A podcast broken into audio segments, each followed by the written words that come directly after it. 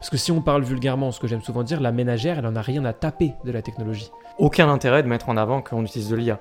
Parce que euh, tout ce que ça envoie comme message, c'est tu devrais me faire payer moins cher. Aussi parfois dans la manière dont je peux euh, allègrement détruire l'opinion de certains individus. La prise de notes est à moi ce que l'écriture est à la civilisation, tu vois. Parce que je me suis dit, en fait, on le pense tous. Donc on est tous fous si on prend sa définition à elle. Mais je vais, je vais quand même donner mon idée de business.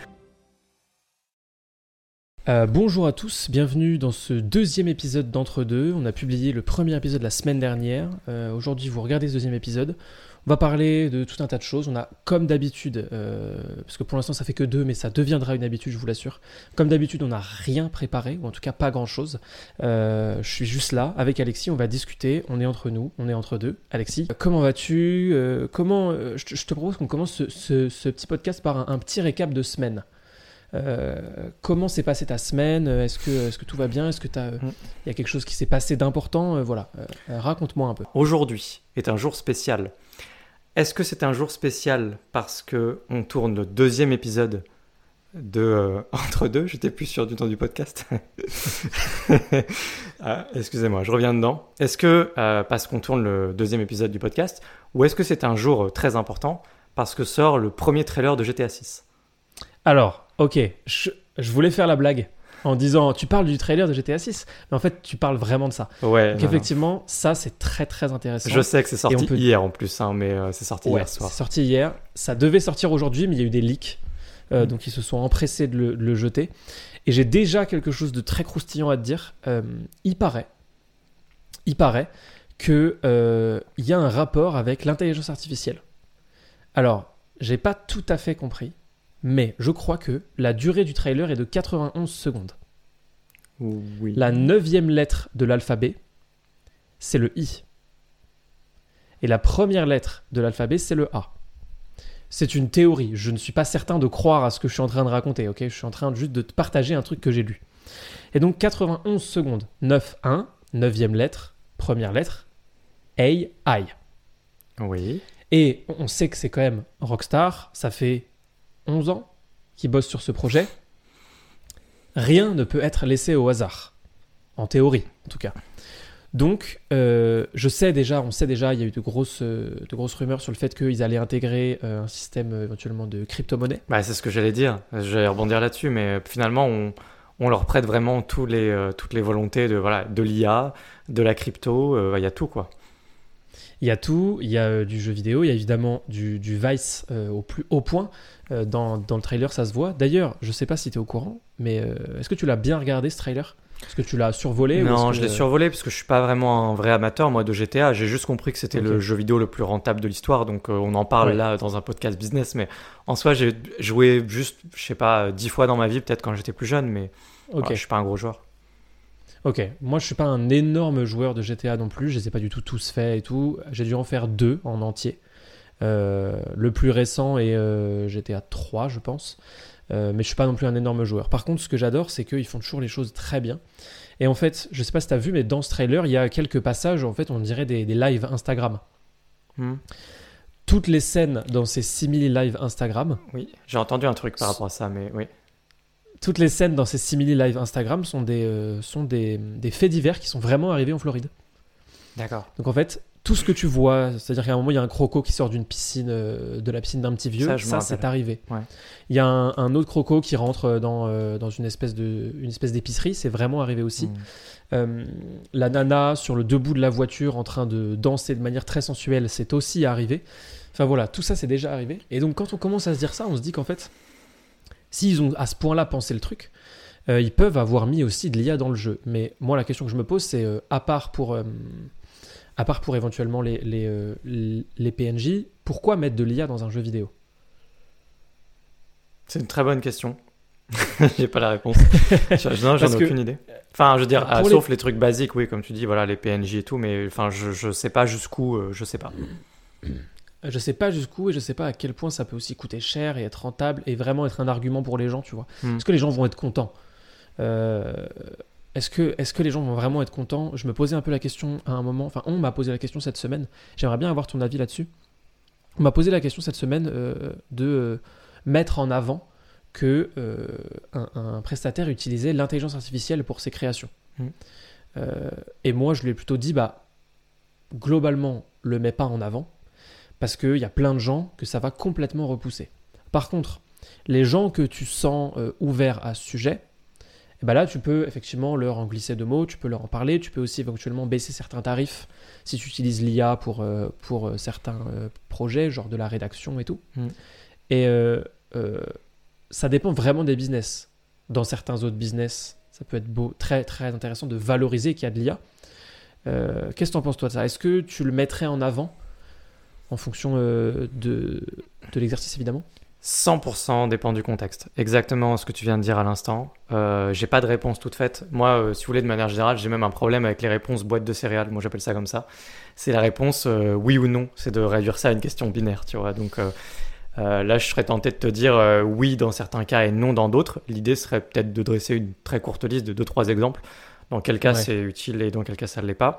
Euh, Par exemple, euh, dans un sujet qui nous rassemble, le fait les freelance en création de sites, Mhm. euh, aucun intérêt de mettre en avant qu'on utilise de l'IA. Parce que euh, tout ce que ça envoie comme message, c'est tu devrais me faire payer moins cher parce que tu es plus productif. Ouais. Tout l'intérêt d'avoir de l'IA dans ces métiers-là, c'est de travailler plus efficacement et de gagner plus en fait, ou d'avoir plus de Ouais. temps libre, ou les deux. Donc des métiers comme ça, je vois pas l'intérêt. Vraiment pas. Par contre, dans d'autres métiers, comme peut-être GTA, tu vois, enfin, je veux dire, finalement, avoir de l'IA qui donne une profondeur de malade à un jeu vidéo, euh, un open world comme GTA, avec des, des trucs de dingue, euh, et de, comment on appelle ça, la génération de la, du gameplay émergent, je crois, c'est ça hein, le terme? Ouais. du gameplay émergent parce que le truc est tellement fou d'intelligence qu'il se passe des choses avec de la récursivité, des endroits qu'on n'a pas codés nous-mêmes, etc. Et tout ça grâce à de l'IA et tout. Et là, tu le marketes de dingue, évidemment, bah, c'est intéressant, tu vois. Surtout Ouais. dans une période comme en ce moment où on a un pic de popularité, une grosse trend autour, le- autour de l'IA, ça vaut le coup d'en parler, tu vois. Parce que j'imagine qu'au bout d'un moment, on arrêtera d'en parler. Et euh, tu sais, c'est comme si, euh, je sais pas, il y a peut-être des innovations évident, sur fait. Internet et personne n'en parle parce que tout le monde s'en fout, parce que c'est normal, tu vois, on a juste l'usage et c'est terminé. Peut-être que Ouais. demain, l'IA, on aura juste les usages et on arrêtera de parler de la technologie derrière, tu vois. Ouais, c'est intéressant. Et je pense même que l'adoption, de manière générale, passe toujours par cette phase-là. Euh, le meilleur exemple, le sujet le plus récurrent où le mot adoption ne cesse d'être répété, c'est évidemment les cryptos. Mm. Et pour moi, la boîte qui arrivera à faire que la crypto sera massivement adoptée, c'est la boîte qui n'aura rien à faire de la technologie et qui se concentrera uniquement sur l'utilisation, sur l'usage en fait. C'est ce qu'a fait Apple avec les ordinateurs euh, il y a euh, de ça euh, 30 ans, 20 ans. 30 ans déjà, quasiment. Euh, et c'est ce qu'essaye de faire, moi, un- un- une app que j'aime beaucoup qui s'appelle Swissborg. Mm. C'est un peu ce qu'ils essayent de faire, mais ça parle encore un peu trop technique pour, euh, pour, euh, pour l'adoption massive, en fait. C'est un. Euh, quand- Comment on dit C'est un exchange Ouais, c'est un exchange, ouais. Euh, ils se veulent un peu plus que ça, tu vois. Ils se veulent, enfin, ils se veulent tous un peu plus que ça. Ils, ils se veulent un peu compte en banque. euh, ils se veulent, ils se veulent plein de choses. Ils se veulent le, le compte bancaire du futur. Mais, mais oui, ça reste ni plus ni moins un exchange pour l'instant. Et pour moi, l'adoption générale, y compris des cryptos, mais aussi de l'IA, elle n'arrivera que quand on arrêtera de parler de la technologie. Parce que si on parle vulgairement, ce que j'aime souvent dire, la ménagère, elle en a rien à taper de la technologie. C'est-à-dire que quand on lui présente que euh, dans euh, son nouveau robot Moulinex, on a une super intelligence artificielle euh, qui permet de faire des choses en 2,3 millisecondes, etc. Elle, elle se demande juste si ça va coûter 299 ou 499 euros parce que ce sera marqué IA dessus. Donc forcément, si on lui explique que ça coûte 290, enfin euh, que ça coûte 499, donc un peu plus cher, mais que par contre c'est incroyable, gain de temps, etc. et qu'on se concentre sur les bénéfices, là ça devient plus intéressant. Et, euh, j'ai l'impression qu'ils ont tous du mal à faire ça. J'ai l'impression que tous les mecs euh, et les nanas qui sont dans ces milieux-là un peu tech, un peu novateurs, un peu récents, ils ont du mal à oublier l'aspect technique et à se concentrer sur l'usage pour l'adoption. Bah, C'est le gros problème des cryptos, j'imagine. hein. C'est de, forcer les gens à, à aller dans une technicité pas possible, alors que normalement on devrait se concentrer uniquement sur les usages. Et tu vois bien que même aujourd'hui, les trucs les plus simples d'utilisation dans le milieu des cryptos, je suis désolé, mais c'est toujours un peu euh, abscon, j'allais dire. Enfin, c'est des trucs qui sont quand Mm. même difficilement cernables. Tu dis, ok, je, mets, je branche un truc ici, je débranche là, là je dois créer ça ici, je dois créer un mot de passe bizarre, machin. Euh, Enfin, même le principe d'un MetaMask, finalement, c'est déjà un poil, euh, tu vois, ça va déjà un poil Ouais, trop ouais, loin peut-être pour moi, pour le, les gens normaux, les gens lambda. Ça va, mais quand même. Euh, tu vois, alors dès qu'on commence à. Tu vois, l'autre jour, j'étais en train de me balader dans mon portefeuille crypto et le moindre truc me fait peur. Je lisais à un moment un truc. Euh, l'une de mes lignes en crypto, il y avait écrit wormhole dessus. J'étais trop flippé. Je me suis dit, mais c'est quoi? C'est un virus, c'est un truc que je voulais pas y toucher. Je commence à taper wormhole sur internet et je me rends compte que c'est juste un terme pour expliquer que tu as réussi à faire passer une crypto d'une blockchain à une autre.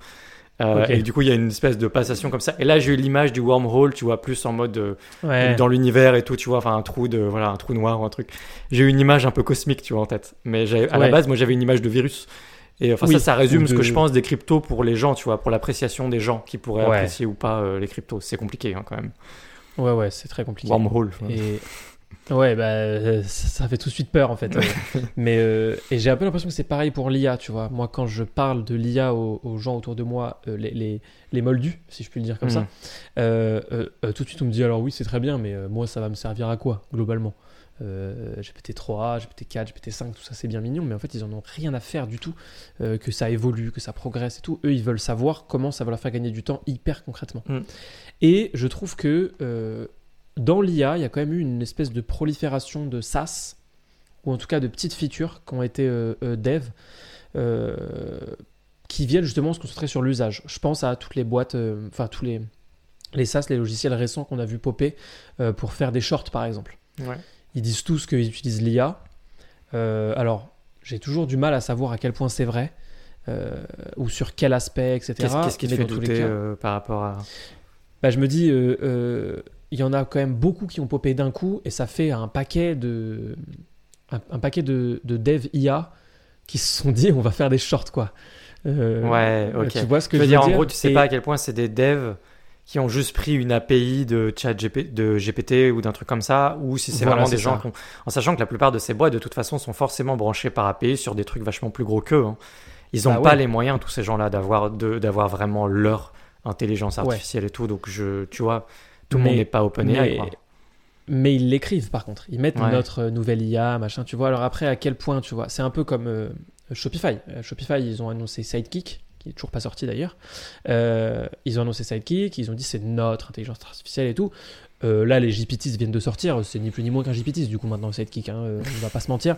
Euh, genre ils ont, ils ont fait ça en grande pompe, l'événement de l'année, l'événement de la décennie pour Shopify Ouais, et tout. bien sûr. Voilà quoi.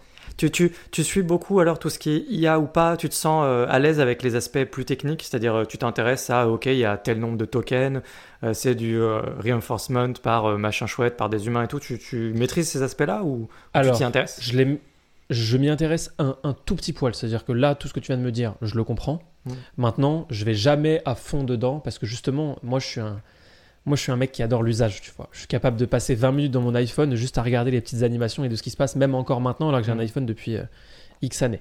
Mais euh, euh, moi, j'aime tellement l'usage que je vais naturellement vers ça. Par contre, euh, bah, je suis quand même à la base, j'ai un, un cerveau hyper curieux. Donc, j'ai toujours envie de comprendre ce que je suis en train de faire. Mm. J'ai envie de comprendre comment ça fonctionne, etc. C'est pour ça que la crypto, je me suis vite mis dedans, parce que je suis allé comprendre la technique, au moment où personne n'expliquait vraiment l'usage, mais plutôt que la technique. Et avec l'IA, c'est un peu pareil, mais je me suis arrêté plus rapidement dans l'apprentissage de la technique. Toi, tu, tu te mets à... Enfin, tu, tu, tu maîtrises plutôt bien, tu as l'impression de maîtriser bien la technique Non, pas du tout. Mais euh, par contre, euh, je m'y intéresse de plus en plus. Et euh, justement, j'aimerais prendre ce temps-là. Pourtant que je prends pas encore vraiment. Mais tu vois, là, euh, en top level de mes pages sur mon Notion, il y a une page IA, quoi. Donc maintenant, elle ne demande qu'à être remplie. Elle est un peu vide pour l'instant, je t'avoue. Mais en fait, je- je- ce- ça prend tellement d'importance et d'espace à la fois dans ma vie pro et perso, y compris dans les repas de famille comme dans euh, la- mes stratégies business, dans tout en fait, Ouais. que je suis trop curieux et j'ai trop envie quand même d'avoir le niveau 2 de compréhension, tu vois. Euh, niveau 0, c'est j'utilise Chat- ChatGPT. Niveau 1, c'est je commence à me rendre compte qu'il y a tous les outils, qu'il y a plein de trucs. Euh, le multimodal, qu'est-ce que ça veut dire et tous ces trucs ultra basiques, quoi. Puis niveau 2, c'est commencer peut-être à comprendre, en fait, c'est quoi les différents types d'IA, en fait, et, et c'est quoi les LLM et c'est quoi tout ça. Et Ouais. j'avoue que je commence quand même vraiment à creuser un petit peu. Et j'aimerais prendre ce temps-là. J'espère que je vais le faire parce que je vois bien qu'il y a une lutte euh, titanesque pour mon attention de plein de sujets euh, quand je suis dans Notion et que je prends des notes sur plein de trucs.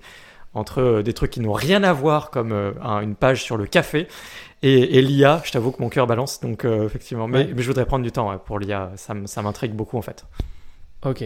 Euh, ça me fait rebondir sur un point très intéressant où on rentre dans ta personnalité, la personnalité d'Alexis. Faud- Faudrait après, ouais, tu disais que moi je m'en fiche après. hein, c'est, tu voulais rentrer dans le, le parcours de chacun, peut-être un petit peu rapidement. Ouais, on, f- Tranquille. ouais, on, on va. On suit le, le, cours de le fil euh, qu'on est en train d'attraper euh, et, et on verra ça. Mais il y a un point dans ta personnalité qui est très intéressant, dont on a parlé très tôt, toi et moi. C'est que on a une différence fondamentale. euh, c'est que tu as beaucoup de mal. Alors, tu peux le redire avec d'autres mots si tu veux. Euh, euh, je dirais j'ai beaucoup de facilité, comme ça c'est plus simple. J'ai beaucoup de facilité, moi, à, à avoir l'air sûr de moi sur un sujet et en tout cas, pas forcément. Je suis pas en train de dire que j'ai plus de facilité à feindre. Je pense que si tu voulais feindre quoi que ce soit, tu y arriverais très bien. Oui. Par contre, je pense que tu as plus de mal à euh, t'en convaincre toi-même. Alors que moi, m'en convaincre, euh, ça se fait quand même extrêmement facilement et j'arrive très très vite à avoir ces, ces espèces de matraques d'arguments d'autorité. J'y prends d'ailleurs un certain plaisir euh, la plupart du temps. Alors que toi, euh, là, tu vois, tu nous expliques brièvement que non, non, toi, l'IA, tu sais pas trop, etc. Et pense aux gens qui nous regardent. Là, tu viens de leur sortir LLM, tu viens de leur sortir euh, euh, le nombre de tokens. Ils n'avaient aucune idée déjà qu'il y avait des espèces de tokens. Et on parle bien d'IA quand on parle de tokens, on parle pas de crypto. Et donc, en fait, pour eux, en, en une seconde, tu leur as dit que tu n'étais pas très bon.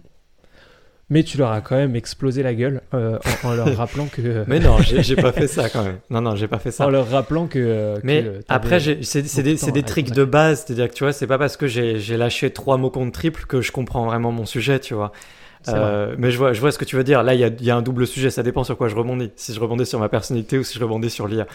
Mais, mais du coup, euh, oui, non, c'est vrai que je, moi, j'ai vraiment ce besoin d'aller au, je veux pas dire d'aller au fond des choses. Comment je peux le dire de manière neutre? J'aime pas dire un truc et le dire. En fait, je suis en train de me jeter des fleurs, tu vois. Genre, moi, je suis obligé d'aller au fond des choses, tu vois. Et ça fait vraiment, en fait, je me Ouais, jette vois des- ce que tu veux dire. j'ai- J'essaie de le dire d'une manière neutre, mais comment le dire? J'ai juste besoin, j'ai vraiment besoin de, prendre ce temps-là, de prendre du temps, Ouais.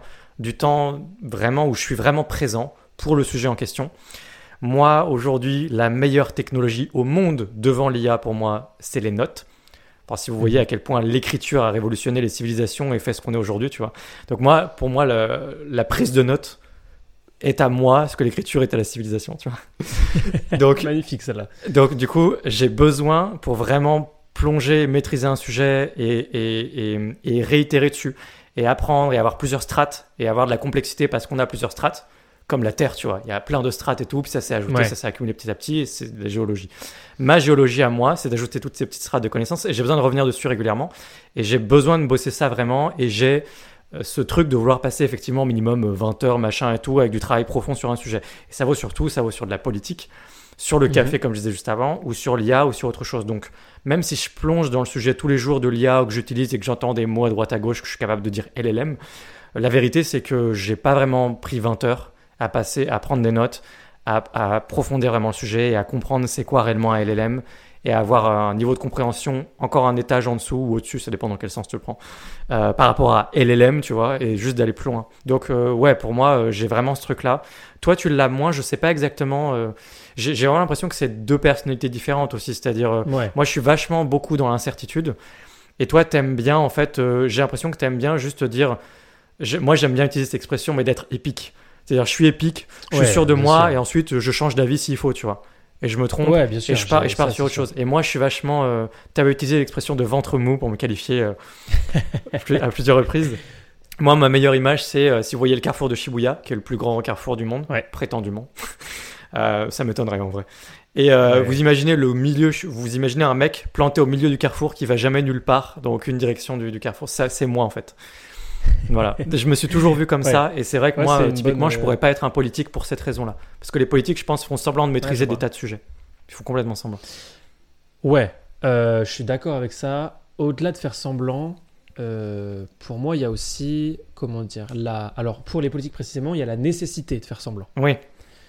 Pour eux, pour eux ils n'ont pas le choix. Non, ils ont pas le choix, Euh, c'est clair. Effectivement, moi, le, côté épique, presque théâtral, euh, c'est un truc que j'adore. Euh, je, je trouve ça euh, euh, presque galvanisant, en fait, quand je raconte des histoires, etc. Souvent, mais en fait, j'ai- euh, j'allais dire, on n'a pas encore passé assez de, de temps ensemble en physique tous les deux, mais en fait, si, tu m'as déjà vu raconter des histoires, mettre du suspense, Oui, oui, oui. mettre de, de, de l'attente et tout, c'est un truc que j'adore faire. Tes yeux vraiment- brillent. voilà, je suis. J'adore faire ça, tu vois. Je me mets à, à parler avec les gestes et je fais des grands sourires. Et je, je- C'est un truc que j'adore. euh, ça fait partie globalement du storytelling de manière générale, qui est, je pense, euh, mon, mon- mon- Si je pouvais avoir un, un concept de chevet, euh, je pense que ce serait euh, le storytelling. Ok. Euh, Est-ce que tu as l'impression que Oussama t'a transmis ça à travers ses contenus beaucoup pendant des années ou non, tu l'as eu c'était bien avant. bien avant Je, je- je l'ai eu bien avant. En fait, c'est un truc que je développe depuis tout petit. Ah, Euh, parfait. On a l'histoire. des- ah oui. Quand j'avais hop, 4 ans, On a le pont. je faisais du théâtre euh, devant mes cousins. Allez, ra- raconte-nous, oui. l'his- l'origine story du coup de pourquoi. Parce que tu m'as pas spécialement raconté euh, à moi non plus. L'origine story de pourquoi est-ce que j'adore le storytelling, etc., je sais pas trop. Par contre, euh, ce qui est certain, c'est que euh, il y a eu pas mal d'années euh, quand j'étais plus petit où j'aimais bien me faire remarquer par les autres, pas par les grands. Ok. C'était pas mon, c'était pas du tout quelque chose qui m'intéressait. Euh, en grandissant plus tard par les grands, ouais, ça carrément. J'ai même euh, la plupart du temps en fait été avec des gens plus âgés. C'est encore le cas maintenant, donc ça n'a pas du temps changé que ça. Euh, On va en parler de l'âge. il faudra en parler. Euh, on en parlera, on en parlera. Euh, et donc, euh, non, non, faire, faire des mini-scènes de théâtre, faire des espèces de mini-concerts chez moi, présenter des trucs, présenter, présenter le journal chez, chez moi, à mes parents, à mes cousins, à des amis et tout, c'est un truc que j'ai toujours adoré faire. Et même, comment dire, au-delà de ça, c'est-à-dire que quand je regardais un film, j'ai j'ai des images qui, qui me reviennent, quand je regardais un film avec mes cousins, je ne pouvais pas, euh, je repense à Pierre des Caraïbes, je ne pouvais pas regarder Pierre des, Pierre des Caraïbes pardon, avec mes cousins sans euh, me, me lever toutes les 20 minutes, mettre mon chapeau et, euh, et, et me battre avec mon épée, tu vois. C'était Mhm. c'était c'était plus fort que moi. Il fallait que je raconte un truc tout de suite et que ça, que ça transpire pour de vrai, tu vois. Hmm. Et donc du coup, ce côté épique, j'ai adoré le garder dans les arguments, aussi parfois dans la manière dont je peux euh, allègrement détruire l'opinion de certains individus euh, quand je, je- je déteste cette opinion, tu vois. Là, je, je peux y mettre vraiment énormément de ferveur et aller super loin. Et là, là, Mais- c'est une- un point de divergence aussi là-dessus, à mon avis. Parce que moi, mon comportement, par défaut, face à quelqu'un avec qui je suis pas du tout d'accord, je suis sûr que ça va être juste de poser des questions. Et de, et de me Alors- dire, et de comprendre pourquoi et tout. Alors que toi, je suis sûr que du coup, en général, tu es quand même plutôt sûr de toi. Et euh, s'il y a un moment, il y a une confrontation, même légère, tu vois, tu, tu vas tout de suite y aller euh, pas par quatre chemins, tu vois. Tu vas un peu rentrer dedans, tu vas dire, Alors ah oui, et pourquoi et tout. Puis en fait, tu vas attendre que la personne s'enfonce dans des sables mouvants. ouais, Et- non mais voilà, moi je te vois faire ça en fait, hein, j'imagine du coup. Euh, J'adore. Et t'as très bien fait de nuancer en plein milieu. D'ailleurs, euh, c'est moi, c'est une fois que ça part en petite confrontation. C'est-à-dire que avant les questions, j'adore ça. Comme je l'ai dit dans le précédent podcast, euh, euh, discuter, c'est mon truc préféré. Mm. Donc, quand je suis pas d'accord avec quelqu'un, ça me pose aucun problème. J'adore discuter. Toi et moi, il y a plein de trucs sur lesquels on n'est pas d'accord. Euh, avec les gens autour de moi, il y a plein de trucs aussi. Ça, ça me pose absolument aucun problème. Bien au contraire, j'adore. Par contre, dès que ça commence, je vais le dire avec mes mots, hein, ça, n'engage que moi, mais dès que ça commence à être un peu débile, ou dès que euh, euh, je sens que c'est quelqu'un qui dit un truc débile et qui en plus ne maîtrise pas, ah là pour moi c'est l'autoroute du bonheur. Ouais. Euh, Et ça c'est et si en 80% plus, si- des cas, enfin je veux dire, quand les gens affirment des trucs, qu'on a un repas de famille et tout, la plupart du temps tu, tu sens quand même... euh, voilà, tu, tu, tu, tu sens qu'il y a derrière, il y a, il y a De moyen de creuser un petit peu et puis de... Voilà, c'est mais c'est voilà, c'est toujours comme ça. Ouais. tout à fait. Et euh, c'est un truc dans lequel j'ai remarqué que toi, tu étais excellent.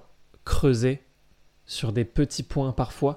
Euh, c'est pour ça qu'en fait, je pense que nos deux personnalités seraient très déstabilisantes en cas de vrai débat. Truc où, où on a bossé tous les deux, où on est sûr tous les deux et qu'on a euh, une, des, des visions opposées. Ce serait, je pense, euh, hyper pertinent. Ça arrivera peut-être à un moment. Euh, mais toi, tu as une capacité à creuser et à poser les bonnes questions pour expliciter et mettre en évidence les, les, les problèmes dans l'argumentation. Et moi, je pense que j'ai une très bonne capacité à détruire l'argumentation. J'adore comment tu le dis. Parce que je, je sens que le ton sur lequel tu le dis, quand tu dis le mot détruire, il y a un plaisir coupable. Ouais, T'adores le mot dé... Vas-y, redis-le, redis-le. un plaisir à, à, à détruire en l'argumentation Ah, complète. c'est bon. Euh, mais, euh, mais oui, bah, ça, il y a- on a eu un running gag euh, dans, dans les lives qu'on fait ensemble ou que je fais parfois tout seul dans la communauté où on gère des freelances. C'est votre site est daté.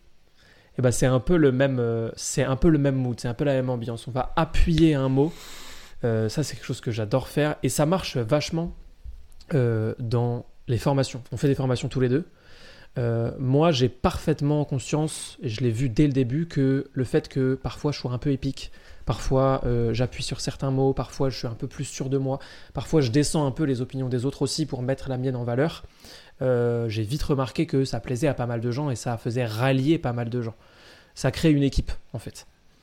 Euh, Est-ce que toi, parfois, tu as eu l'impression que, euh, au-delà de ta manière de parler, mais ta manière d'argumenter ou d'expliquer les choses, ou quand tu prends position sur euh, ton activité principale, est-ce que tu as eu l'impression que ça ralliait les gens à toi et que ça les aidait à se trouver une équipe un peu? 100%. Sauf que je sais que ce que tu dis là, tu décris en fait les bases de comment fonctionne le storytelling. Donc j'en ai Oui. conscience. Donc je connais les limites de ma personnalité et je sais sur quoi je dois travailler si jamais je veux être plus percutant. Si je veux rallier plus de monde, si je veux créer une, début, une tribu, euh, que dis-je, un culte ou une secte. C'est comme ça que ça fonctionne. J'ai pas dit que je Ou voulais le faire, politique mais je sais que ça fonctionne comme ça. Donc Ouais. si j'arrive et que je dis euh, quand on crée des sites WordPress, il faut faire de telle manière et pas de telle autre manière, et que je dis les autres manières c'est nul et la mienne c'est la meilleure, je sais a, ça va polariser. Il y a des gens qui seront pas d'accord, il y a des gens qui seront très contents de venir dans ma tribu, et du coup ça va me permettre de créer un clan solide. Et euh, je le fais sans le faire délibérément dans WordPress parce que j'ai ma façon de travailler, donc WordPress, truc qui permet de créer euh, Mhm. des sites internet. J'ai ma façon, il y a 50 façons de travailler dans, dans WordPress, j'ai ma façon de le faire et il y a les celles des autres. Et du coup, bah, je sais que ça, ça s'est fait tout seul dans ma personnalité, dans mon branding, etc. Euh, où j'avais une personnalité, j'étais plutôt du style à travailler comme ci, comme ça, utiliser moins d'outils, machin, etc. Puis il y a les gens qui n'étaient pas d'accord avec moi, qui sont venus, et en fait, ce débat ou cette confrontation, bah, ça a généré justement euh, des vagues, si je puis dire. Et en fait, c'est là où il se passe des choses. Et je sais qu'il y a, il y a besoin de générer ces étincelles aussi pour être un bon créateur. Et, euh, et du coup, c'est quelque chose sur lequel je travaille activement. Peut-être que le podcast est en partie au service de ça pour moi, du coup, aujourd'hui. Ouais. Ça va me permettre d'aller un peu plus au fond des choses, justement, à ce niveau-là. Et peut-être de travailler ma capacité à storyteller, euh, à avoir des opinions, comme je disais dans le premier épisode. Et puis peut-être, du coup, euh, à être plus épique, effectivement. Et, et comme ça, on se retrouvera sur un terrain, euh, le choc des titans, ce sera du coup. Ouais. Absolument. On est déjà, euh, on est déjà quasiment Monsieur WordPress contre Monsieur Shopify, même si je, je, je me sens pas encore tout à fait l'âme de le dire, mais, euh, mais ça, ça, ça arrivera bientôt de mon côté. Hmm. Toi, c'est acté, mais, euh, mais moi, ça, ça viendra bientôt. Et ben, figure-toi que ça fait une transition toute trouvée. Ouais, WordPress, Shopify, il est temps qu'on. Ouais, ouais, non, je suis d'accord. Même pas. Non, non, même pas. C'est même pas là que j'allais. Ah, c'est pas les parcours? J'allais, j'allais à un endroit euh, où tu, tu ne t'en doutais pas. Ah. Euh, Figure-toi qu'il y a un lien entre euh, la création d'un culte, l'intelligence artificielle et Platon. Je sais. Je connais le lien. Le lien, c'est de laisser une évaluation sur iTunes. Non, pardon, c'est pas sur iTunes, sur Apple Podcast.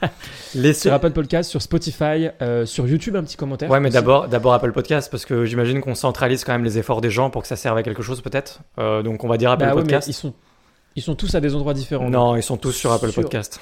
vous allez, vous allez sur Apple Podcast parce que c'est là que ça compte. Vous laissez une Voilà. évaluation 5 étoiles. L'idée, c'est qu'on s'est dit, non, là, c'est super prétentieux. J'ai dit tout à l'heure et en fait, je le pense plus déjà. Je voulais faire un top Ouais, 50 non, le de pas. podcast business dès la fin de, de l'année là, en moins de 4 épisodes. Je me suis dit, allez, ça se tente parce que top 50 d'une sous-catégorie des podcasts en général, je me dis pourquoi pas, tu vois. Mais on pourrait y arriver en fait. En fait, ça dépend que de vous. Il faut nous laisser une évaluation. Ouais. Donc vous allez sur Apple Podcast, 5 étoiles, vous dites qu'on est super. Euh, Enfin, vous dites ce que vous voulez, mais dans tous les cas, vous mettez 5 étoiles. À la limite, vous pouvez même un- faire un commentaire constructif, négatif, tout en mettant 5 étoiles quand même. C'est ça le plus Ouais, important. bien sûr. Et puis, euh, et puis bah, comme ça, euh, vous pousserez le podcast, vous nous aiderez à faire une super émission. On sera super content, vous serez super content, enfin tout le monde sera super content, et puis on, on continuera le podcast. Tout à fait, bien sûr. Vous avez évidemment une vie pourrie si vous mettez moins que 5 étoiles, et ça, on va pas vous le dire euh, à chaque épisode. Ah, c'est pas moi et qui vais te n'oubliez pas contredire. aussi, pour ceux qui ne sont pas sur, euh, sur Apple Podcast, qui ont le malheur d'être encore chez Android, euh, vous pouvez évidemment aller le faire sur Spotify. Sur Spotify, ça compte aussi vachement, euh, et c'est, euh, ce sera euh, très, très, très intéressant pour nous. Et ça va vous permettre, ça va nous permettre de faire grossir ce podcast, et on pourra même à un moment avoir des petits invités, des petites surprises. Mais on reparlera de ça une autre fois. Platon, Platon. Quel, peut être le lien entre le storytelling, entre... euh, enfin, le, c'est pas le lien, c'est le point commun. Le storytelling, la création d'une secte, l'intelligence artificielle, euh, Internet, les réseaux sociaux et Platon, ils ont tous un point commun. quelque chose qui les lie. Enfin, c'est pas quelque chose qui les lie, c'est vraiment un, un, un, point identique chez tous, un concept euh, qui, qui est un concept de Platon, qui est un concept que j'aime beaucoup. Écoute, la seule chose à laquelle je pense là tout de suite, c'est que grâce à toi, on va pouvoir écrire dans le titre du podcast Fit Platon. Euh, Ah oui, ah bien sûr, avec plaisir. Alexis et Louis Fit Platon. Ah, ça, va être, Ouais. ça va être dingue ça. Mais sinon, non, Ça je, je vois pas le, le lien. Je te laisse. euh, Vas-y. C'est un concept euh, très intéressant que j'ai appris il y a quelques années euh, quand j'étais en, en prépa et ça fera un bon, un bon pont pour le sujet d'après qui sera nos, nos légers par- nos, nos, nos parcours respectifs plutôt pardon. Euh, quand j'étais en prépa, on a appris un concept très intéressant et je l'ai développé euh, petit à petit parce que je pense aussi que tu vas le trouver très intéressant. C'est le concept de pharmacon. Est-ce que tu as déjà entendu le mot pharmacon? Ah, attends, parce que là, du coup, je t'avoue que mon cerveau a fait du- ferme à con tout de suite. Donc, je... pharmacon, c'est Non, quoi non? C'est un seul mot? Pharmacon, c'est en un Non, seul non, mot. j'ai j'ai jamais entendu. Ça commence comme pharma, comme pharmacien, pharmacie, mais je suis en train d'insulter aucune profession libérale. Je suis en train de euh, dire le mot qui est composé du coup de pharma, donc plutôt le côté soin, et con, qui est plutôt euh, le côté. euh, je ne saurais pas vraiment le définir, mais quand je vais vous donner la définition de pharmacon, vous allez comprendre, et tu vas comprendre. Un pharmacon, c'est l'équilibre parfait entre le poison et le remède. Exemple. Les réseaux sociaux, c'est l'exemple parfait du pharmacon. Les réseaux sociaux, ça a permis de réunir des familles, ça a permis de retrouver des gens perdus, des gens qui s'étaient fait kidnapper, ça a permis de se faire rencontrer euh, de manière amoureuse des tas de gens. Ok? Tu commences à voir où je veux en venir. Ouais, ouais, ouais. Par contre, les réseaux sociaux, ça a fait que des tas de jeunes filles se sont fait suivre dans la rue et tuer. Euh, ça a fait que euh, des tas de gens se sont fait traîner en place publique pour des choses qui n'étaient pas si terribles que ça. Ou que les gens Ça perdent leur temps, morts. tout simplement. Ça a fait des pertes de temps colossales et ça a fait des gens qui ont créé des entreprises. Bref, un pharmacon, c'est quelque chose qui est à la fois un poison. Un poison, c'est bien précis, hein, c'est pas quelque chose de mal, c'est vraiment un poison qui va venir euh, euh, gangréner quelque chose. Ça peut être ton temps, ça peut être ta vie, etc. Et à la fois euh, quelque chose qui va être un remède, donc qui va t'aider à quelque chose. Mhm. Et ce concept est très intéressant parce que quand tu commences à y réfléchir, tu peux le positionner sur plein de choses. Euh, notamment, euh, évidemment, le storytelling. Storytelling, ça peut être génial pour raconter une histoire, pour vendre une histoire, pour faire rêver les gens. Storytelling, ça peut être terrible pour arnaquer les gens, pour leur, leur faire acheter des choses dont ils n'ont pas besoin ou pas envie, ou même pour leur faire faire des actes dont ils n'ont pas besoin. Une secte, c'est la même chose, tu comprends bien l'idée, etc. Et l'IA est en fait un des pharmacons les plus récents. Mmh, mmh. Euh, il y a eu Internet, il y a eu le numérique plus récemment, etc. Mais l'IA est un des derniers pharmacons qui peut à la fois tous nous tuer et à la fois tous nous rendre euh, euh, riches, coup, quand célèbres, tu dis en un pharmacon, je sais pas, j'imagine un, un petit artefact précieux, tu vois, au Ouais, moi aussi. pouvoir avec deux, deux faces et tout, tu Ouais. vois. J'ai des images un peu antiques. Mais le pharmacon, tu vois. J'imagine Indiana Jones aller chercher le pharmacon Ouais, moi aussi, d'un tombeau. J'ai- carrément Indiana Jones euh, avec Ouais. euh, euh, des, des murs qui suintent et des oui jeune et des et des plantes un peu partout Ouais, dans, dans les exactement, cavernes, avec les lianes et ouais. tout. Ouais, ouais. Non, non, mais je connaissais pas ce. T'é- T'étais allé au bout de l'explication ou euh, juste avant? Ouais, ouais, je suis allé au bout de l'explication. Je, je connaissais ça, pas un- du un tout. Et euh, moi, ce que je trouve incroyablement fascinant, c'est de voir à chaque fois à quel point tu as des sujets qui datent, même plus, qui sont plus vieux que l'Antiquité des fois, et qui ont une résonance encore en 2023 dans des nouvelles technologies ou des trucs Mhm. qu'ils auraient pas pu imaginer. Et c'est exactement les mêmes fondamentaux. Ça n'a pas changé, quoi. Il y a vraiment des trucs de la vie. Enfin, là, comme tu me dis, euh, c'est littéralement la définition juste du yin et du yang, tu vois. Donc, en fait, tu peux prendre des tas de concepts qui sont pan, euh, pan religieux, on va dire, ou trans-religieux, Mhm. enfin, je ne saurais pas comment le dire autrement, et qui, en fait, euh, traversent les âges, les, les religions, les croyances, les civilisations, et ça marche toujours. Ouais. Il y a des trucs comme ça, donc euh, l'ombre et la lumière et tout. C'est génial, Ouais, en fait.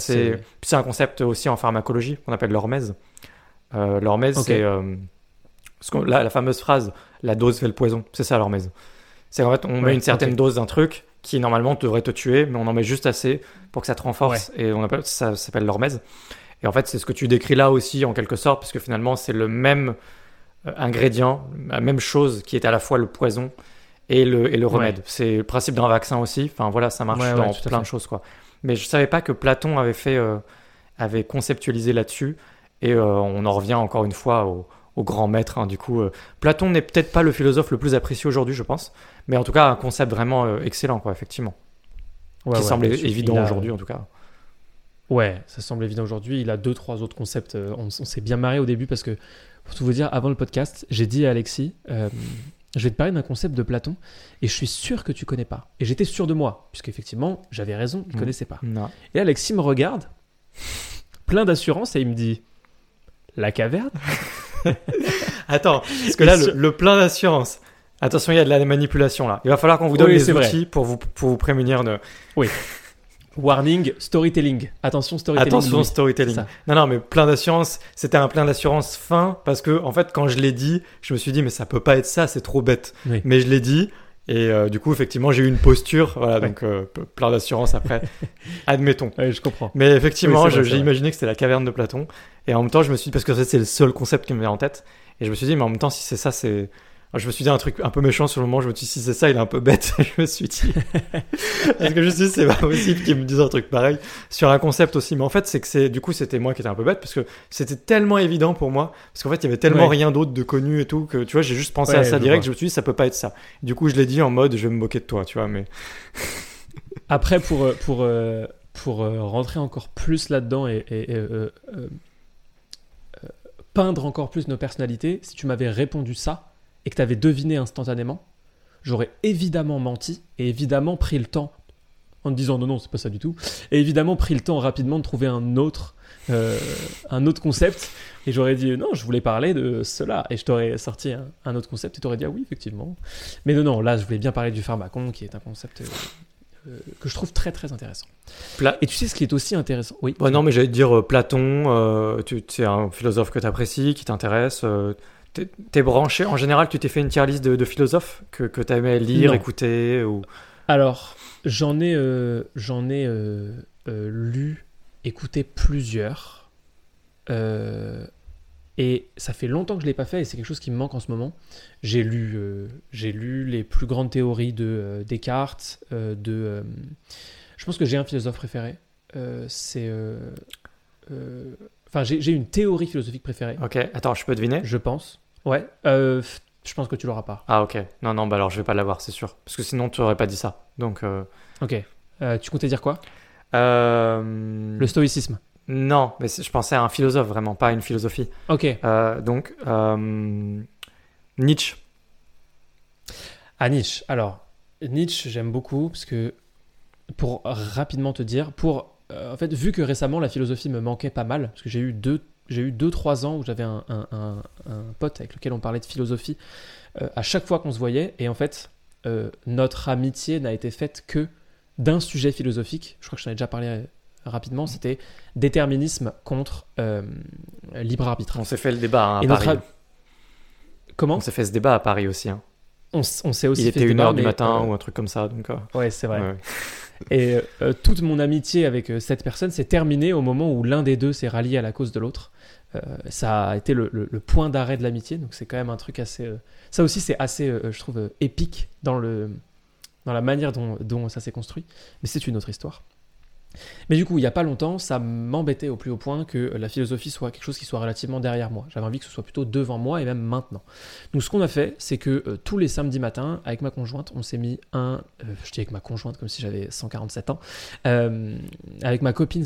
Non, alors, je dis ma conjointe de manière générale. Heureusement que je dis pas ma conjointe, sinon tu aurais encore, hein, il y aurait encore un truc avec l'âge. non mais je dis pas, je dis pas ma Non, conjointe. Euh, ok, parce que moi, je dis ma conjointe dans la vie de tous les jours, quand je parle à d'autres gens. ah, moi je suis pas si vieux mais, jeu. moi. mais là, mais là, bonne réponse. Euh, mais là, euh, euh, donc tous les samedis matins avec ma copine, on a eu une toute petite période où euh, c'est très court parce qu'après euh, le- le- la vie nous a rattrapés, où en fait on, on se mettait un épisode euh, d'un un épisode assez long de quelqu'un sur le sur YouTube qui s'appelle le précepteur. Ouais, bah il a un des plus gros podcasts de France en fait. hein. Il est en top podcast euh, tout court, Ok, je crois. hein. donc euh, ok, je savais même pas qu'il était en top. euh, ouais. On se mettait un épisode sur euh, un concept ou sur un philosophe, on prenait des notes en même temps, comme quand on était en prépa. Après, on foutait toutes les notes dans le chat GPT et euh, ça nous faisait un magnifique résumé euh, au propre. Et ensuite, on passait euh, une demi-heure dehors à regarder le chien jouer et à discuter de ce qu'on venait d'apprendre. On l'a fait deux fois. Et la deuxième fois, c'était avec Nietzsche et le nihilisme plus précisément. C'était pas vraiment que sur Nietzsche, c'était sur le nihilisme. Mm. J'ai trouvé ça très intéressant, mais non, c'est pas ça mon, mon, mon, mon concept préféré. Mon concept préféré, c'est Hobbes. Alors ouais, je connais que deux a- noms, donc je vais pas. j'aime- J'aimerais bien faire semblant là du coup, Mais là, j'avoue que c'est une qualité que j'ai pas, donc. euh, Mais je peux, je peux essayer. Attends, attends, attends. Là, je me mets en Bien condition. Donc, on la refait, on la refait. Vas-y, vas-y, vas-y. Donc, moi, mon philosophe préféré, c'est Hobbes. Ah oui, d'accord. Ok. Non, j'aurais, j'aurais pas, pas. Ouais, mais je, j'aurais vraiment pas pensé à lui. euh. Bien sûr. Non, non. Euh, son concept principal à Hobbes, c'est le Léviathan. Et en fait, c'est un Ah, concept. mais si, mais je connais. Mais Ah, je là- savais pas que c'était de Hobbes spécialement. Enfin, je, je... Mais oui, l'état Léviathan, tu veux dire du coup. L'état Léviathan. oui, non, je connais très bien. Qui est, Je fais pas coup, semblant euh, là, je précise parce que alors, du coup, on pourrait Oui, complètement je- croire. oui, euh, oui. Non, non, non, non, oui, je c'est ça. Moi, je l'avais, mais là, on- il est plus dans la blague. Euh, moi, c'est un concept que j'adore. Euh, pour le vulgariser vraiment extrêmement rapidement, le concept est hyper simple. Euh, quand on n'a pas d'État, euh, les hommes sont en état de guerre de tous contre tous. C'est-à-dire qu'il n'y a aucune loi, aucune règle, on peut tous, tous se voler, on peut tous se tuer, on peut tous faire tout et n'importe quoi. C'est la guerre de tous contre tous. Ça peut se rapprocher de l'anarchie, mais quand même pas tout à fait. La guerre de tous contre tous, c'est vraiment quasiment l'état sauvage, quoi. Et ensuite, Hobbes s'est dit, ok, on va mettre un État, mais on va justifier pourquoi d'une bonne manière. Et la bonne manière, c'est que l'État, c'est juste un système où on échange des libertés contre de la sécurité. C'est simplement ça, en fait, le Léviathan de Hobbes. Et après, évidemment, si c'est un Léviathan, c'est parce qu'il y a plein de, tentacules euh, et que ça a commencé à euh, s'étendre et s'étendre sur tout un tas d'autres sujets. Mais la base du truc, et ce qui moi me, fascine, que j'aime beaucoup, c'est vraiment un concept qui me, parle à 100%, c'est qu'à la base, on échange juste quelques libertés. Donc, la liberté de tuer, la liberté euh, de voler, la liberté, voilà, toutes ces libertés-là, euh, qui sont dans, dans l'état de guerre tous contre tous, on les enlève. Et en échange, on a droit à de la sécurité. C'est-à-dire que moi, je ne vais pas tuer, et le Léviathan va euh, m'assurer que mon voisin ne va pas me tuer non plus. Ça, c'est la base. Là, je viens de vous résumer. Euh, tu me dis si tu es d'accord. hein, je- je- je- Oui, bah, ce, qui, ça, ce, qui, ce qui cascade naturellement sur des opinions plus libérales. En général, quand on veut éviter un État trop interventionniste, au final, c'est une philosophie qui est à la base finalement d'une pensée politique libérale, je pense. Je, Ouais. je sais pas si je fais un raccourci grossier ou moi ça me semble évident, mais après. euh, Bah, c'est.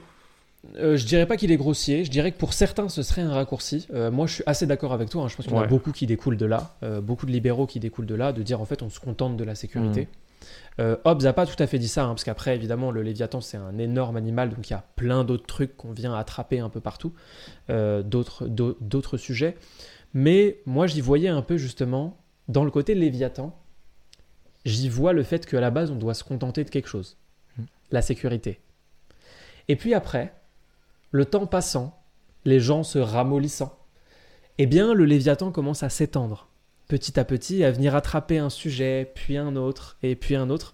Et donc commence à devenir du coup l'état euh, qu'on peut, euh, enfin en tout cas la, la- la vision de l'état occidental qu'on peut avoir aujourd'hui. C'est pour ça que le lien avec Platon, ce qu'on disait tout à l'heure, est très intéressant, parce que pour moi c'est la même chose. C'est un concept qui date et qui est tout à fait oui, applicable. donc En ça, fait, ça découle pas juste sur le libéralisme en fait finalement, puisqu'on parle juste. Bah. Enfin, si ça, ça peut servir de toile de fond pour expliquer les choses effectivement.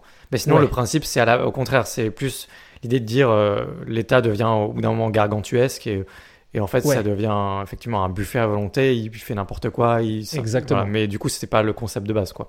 Non, ça, je j'étais pas Ouais, forcément allé ça. aussi. Je le maîtrise sans doute moins que toi. Je, je connaissais juste l'État Léviathan dans le sens, l'État doit, mais du coup, philosophie politique, hein, doit se Ouais. contenter de euh, ce qu'on appelle la force euh, légitime, c'est ça Ouais. La violence légitime, Ouais. exactement. Ouais, ça, Donc l'État, c'est la violence légitime. Donc effectivement, il le soit tous en ça. sécurité. Exactement. C'est moi, c'était ça. Donc pour moi, l'État léviathan, ça, ça débouchait sur cette idée euh, politique. Ouais, ouais, ouais, c'est, euh, en partie. Enfin, en fait, ça, c'est le, le, le socle de base. Mm. Et ensuite, il y a toute cette notion de venir aller chercher le reste au fur et à mesure, les gens se ramollissant, le- l'État devenant aussi plus, euh, plus normal, plus absolu. Euh, C'est-à-dire qu'il n'y a jamais personne euh, qui se dit à 13 ans euh, ah bah, Je comprends pas qu'on ait un État, en fait, ça n'a pas de sens. Aujourd'hui, c'est normal pour tout le monde. Et donc, ce faisant, ça devient beaucoup plus facile d'aller attraper des trucs. C'est aussi comme ça qu'on crée une secte, hein, d'ailleurs. Euh, au passage, s'il y en a qui veulent des tips, je sors ma nouvelle formation pour créer une secte en, sept, en 5 étapes. Secte pro. Non, non, c'est faux, bien sûr. secte pro. on l'a mis dans le titre de la première miniature, on va pas commencer. Non, non, on va pas, on va pas continuer. non, mais très. Et, euh, pour revenir sur ton concept d'État léviathan, ce que j'aime beaucoup, c'est d'imaginer qu'il y a plusieurs euh, euh, strates de réalité. Décidément, je, je parle beaucoup de strates dans ce- cet épisode, mais il y a plusieurs strates de réalité. Et cet État léviathan, en fait, c'est une espèce de couche de réalité qui superpose à notre réalité normale, que sont Mm. les trucs qui nous asservissent tous les jours et on trouve ça normal et on dit rien, que ce soit bizarre ou pas bizarre, qu'on soit d'accord, pas d'accord, on est asservi aux règles, aux codes de loi, aux règles, aux normes, à tout ce qui est normatif, etc. Et c'est rigolo parce que finalement on voit au quotidien les trucs qu'on fait ou qu'on ne fait pas en rapport avec le fait de suivre les règles ou ce qu'on est supposé faire, même quand on n'est pas d'accord avec, même quand c'est stupide des fois, même quand blablabla, et finalement on a cette espèce de réalité où on a l'impression d'avoir, euh, bah tu vois, c'est même pas religieux, tu vois. Moi, je me suis intéressé il y a pas très longtemps Ouais. au, au shintoïsme, qui est la Mhm. religion au Japon essentiellement avec les kami, les esprits et tout ça. Et en fait, c'est un peu la même chose si tu veux en Occident. C'est pas des kami, c'est des lois, c'est des règles, mais c'est des trucs qui sont là. Ça existe sans exister. On sait pas trop, tu vois, mais en même temps. On les respecte, on en a peur, ou on en est admiratif, ou on fait attention, ou machin, mais on a cette espèce de niveau de réalité en plus que la réalité normale, si je puis dire. Et moi, je le, je le, je le sens un peu comme ça, tu vois, ton état Léviathan. C'est euh, Ouais, c'est. les règles, les lois, tous ces trucs-là, ils existent. Ouais. Ils sont pas là, mais en fait, ils existent vraiment, quoi. Ouais, ouais. Et ils nous, au-delà d'exister, ils nous contrôlent et ils nous maintiennent Ouais. euh, de manière hyper inconsciente. Mhm. Euh, de manière hyper inconsciente, on, on- on a des espèces de, de- Voilà, là, je vais lâcher un mot contre triple, mais si on parle de croyances limitantes, ou en tout cas, euh, pas forcément de croyances limitantes, parce que la croyance limitante, c'est le fait de croire quelque chose qui va te limiter. Exemple, euh, euh, faire 15 000 euros par mois, c'est indécent. Voilà, ça, c'est une croyance limitante. Là, c'est pas vraiment croyance limitante que je cherche comme mot. C'est plutôt. Valeur ajoutée. Barrière. Deuxième case du bingo. Non, c'est vraiment des espèces de barrières où on se dit ça, c'est pas possible. Et je vais même aller plus loin. Est-ce que ça t'est déjà arrivé de te retrouver dans une situation parfaitement normale? Euh, là, si tu me dis non, je vais évidemment passer pour un fou devant 20 personnes, donc c'est pas très grave. Euh, Est-ce que ça t'est déjà arrivé de te retrouver dans une situation parfaitement normale, euh, d'ailleurs, quel que soit ton âge, et de te dire tiens, il se, passe, il, se, il se passerait quoi si là je faisais ça? Et en général, le ça, c'est plutôt quelque chose euh, qui est évidemment banni par la loi, de manière générale. Oui, et puis même, enfin, banni par la loi ou dangereux de toute façon. Par exemple, Ou dangereux, dans ta voiture et tu te dis, en fait, qu'est-ce qui se passe Voilà. si jamais, juste sur un coup de Voilà. tête, euh, et, et tu sens qu'il y a une partie de ton cerveau qui, qui te bloque complètement et qui t'empêche de le faire. ouais, Mais, mais ouais. type, c'est juste une pensée qui traverse l'esprit, quoi. Mhm. Ouais, ouais. Ouais, tout à fait. C'est juste une pensée. Et je crois que cette pensée, elle est relativement courante euh, chez les gens. Il y a plein de gens qui l'avouent pas du tout. hein. Mais en fait, elle peut arriver pour pas mal de trucs. Et ben, figure-toi qu'une fois, j'ai posé cette question à une psy. Je suis pas dans du storytelling, hein, là, tout est vrai. hein. Euh, Il y a un peu de storytelling, mais c'est quand même la vérité. Une fois, j'ai posé cette question à une psy. Euh, parce que bah, je trouvais ça bizarre, moi, des fois, de me, de me demander des trucs hyper ponctuellement, mais de me dire, hein, il se passerait quoi si je faisais ça et tout. Je, trouvais ça un peu étrange. Et en fait, je lui ai posé la question, elle, j'étais assez jeune, hein, et elle a eu une réponse euh, très claire pour quelqu'un de mon âge, et que je trouve toujours aussi intéressante, c'est que la limite entre ce que la société appelle les fous et euh, les gens normaux, c'est le passage à l'action de cette pensée. Et ça, j'ai trouvé ça magnifique. Mhm. Parce que je me suis dit, en fait, on le pense tous. Donc on est tous fous si on prend sa définition à elle. Par contre, ce qui nous définit comme un fou pour tout le monde, c'est qu'on passe à l'action, c'est qu'on le fait. Parce Donc que on a, soit on n'a ça pas ce débloque truc un truc. C'est le fait si, Ça si tu l'as fait une fois, ça, déverrouille un truc. Ouais, complètement. Ouais, c'est certain. Mhm. Et donc du coup, là, tu deviens aux yeux de la société, il faut bien nuancer. On parle pas, enfin, je, je peux pas, je pourrais pas prétendre définir ce qu'est un fou, mais euh, euh, globalement, j'ai trouvé cette définition particulièrement intéressante euh, de ce petit point qu'on a dans le cerveau, qu'on a tous des fois. Tiens, qu'est-ce que ça ferait là si je rentrais dans la voiture à côté? Et euh, impossible de le faire évidemment. Voilà, loin de moi l'idée de prétendre euh, pouvoir définir ce qu'est un fou, mais je trouvais ça intéressant cette petite définition, notamment avec le fait que bah, voilà, on, a tous finalement, peut-être avec cette définition, une petite part de, de folie en nous, mais parfois elle se manifeste, parfois elle se manifeste pas. J'ai trouvé ça très intéressant. Et ça fait une très bonne transition. Ah, très bien. Ah, je- non, non, non, non, mais j'allais dire, effectivement, c'est le concept même de super vilain dans les super-héros. Le super vilain, en fait, le bon super vilain, c'est quoi? C'est toujours un, un personnage qui a émergé de quelqu'un d'ordinaire, en fait. D'abord, quand on a l'origine story d'un super vilain, c'est toujours quelqu'un d'ordinaire. Il lui est arrivé X drames, et ensuite, ça en fait euh, un super vilain qui a ses super motivations. Ouais. ses super moti- qui a ses motivations. Euh, mais le, le concept d'un super vilain, c'est ça. C'est euh, justement ce fameux passage à l'action, je pense, une première fois. Et du coup, Ouais. ça devient. On a tous une espèce de monstre un peu en nous, tu vois. C'est un peu ce, ce côté-là, finalement. Ouais. Ouais. Ouais, tout à fait. C'est, euh, il y, a, y a une blague très récurrente que j'ai aussi euh, dans mon dans, avec un pote et, et, et dans mon couple, il y a une blague super récurrente que moi j'adore, c'est que dès que quelqu'un se fait une crasse un tout petit peu humiliante, un tout petit peu, hein, pas, pas un truc immense, mais un tout petit truc, tu vois, il y a cette espèce de blague de c'est comme ça qu'on crée un antagoniste. sais, parce que l'antagoniste, il a toujours une histoire où quand il était petit, il était dans la cour de récré, il était assis par terre, il lisait des livres, euh, il se prenait des coups de pied dans les genoux pendant que les autres faisaient du foot et ils, ils avaient déjà des gros bras à 13 ans. Euh, donc, euh, je Tu, tu tu as une drôle. histoire comme ça, toi? Bon, tu voulais peut-être passer à la suite, mais après, je faisais une parenthèse, juste ton. Parce que l'origine story de tous les entrepreneurs sur Internet, c'est de dire qu'ils étaient maltraités à la enfance. Ça devrait pas être drôle du tout d'ailleurs. Mais juste pour dire, pas forcément maltraités, c'est un, c'est un gros mot, mais plus. euh, c'était, ils avaient pas forcément beaucoup d'amis, ou ils étaient plutôt réservés, on était plutôt, on est plutôt dans l'autre coin, tu vois. Je sortais pas beaucoup, j'avais pas beaucoup de potes, des fois on se moquait un peu de moi dans la cour de récré, et puis au final, tu avais quelque chose à prouver et en fait euh, en grandissant naturellement tu as gardé un peu Mm. ce, ce sentiment de vengeance même si tu te l'avoues pas complètement et tu as envie quand même de réussir ta vie de faire des trucs intéressants et euh, même si tu plus du tout euh, ce gamin un peu réservé où tu as du mal à communiquer avec et tout quand tu grandis tu as quand même gardé la part d'ombre tu vois de tu vois un petit peu tu as gardé Ouais, une je petite vois. part de monstre de te dire putain bande de connards tu vois je vais je vais vous montrer je vois je l'idée. vais vous montrer t'as pas ça toi? Euh, non, j'ai pas ça euh, dans, dans mon enfance. Moi, c'était plutôt globalement très bien passé. Il y a un détail que les plus, encore une fois, les plus observateurs d'entre vous auront remarqué, c'est que euh, moi, à partir de 6 ans, j'ai commencé à être bègue. J'ai commencé à bégayer beaucoup, euh, et vraiment beaucoup. C'est-à-dire qu'aujourd'hui, ça se voit plus du tout. J'en ai fait une force, à, à l'inverse. Mais quand j'étais petit, je bégayais vraiment beaucoup quand j'ai appris à lire, en fait. Et ça, effectivement, je me rappelle que ça, je me rappelle de plusieurs fois où c'était pas hyper marrant. Euh, mais en fait, j'ai vite été plus grand que tout le monde en taille. Donc, euh, bah, ça compensait, tu vois. Euh, C'est-à-dire que je pouvais pas aligner trois phases, mais par contre, je pouvais mettre un pain. Donc, bah, quand t'as euh, euh, 9, 10, 11 ans, bah, ça, c'est, voilà, c'est une espèce de, de, d'état de tous contre tous. Et donc, dans ce cas-là, non, non, moi, ça s'est plutôt bien passé. J'ai toujours eu. mais tu, tu vas me dire aussi pour toi, parce que je suis curieux. Moi, ça a toujours été un petit groupe de potes restreint. Euh, moi, j'ai toujours aimé que ce soit restreint. J'ai toujours aimé qu'on soit 4, 5 maximum. Au-delà de 5, pour moi, je suis en train de, de, de diluer mon amitié. Il y en a un dans la pièce que j'aime moins.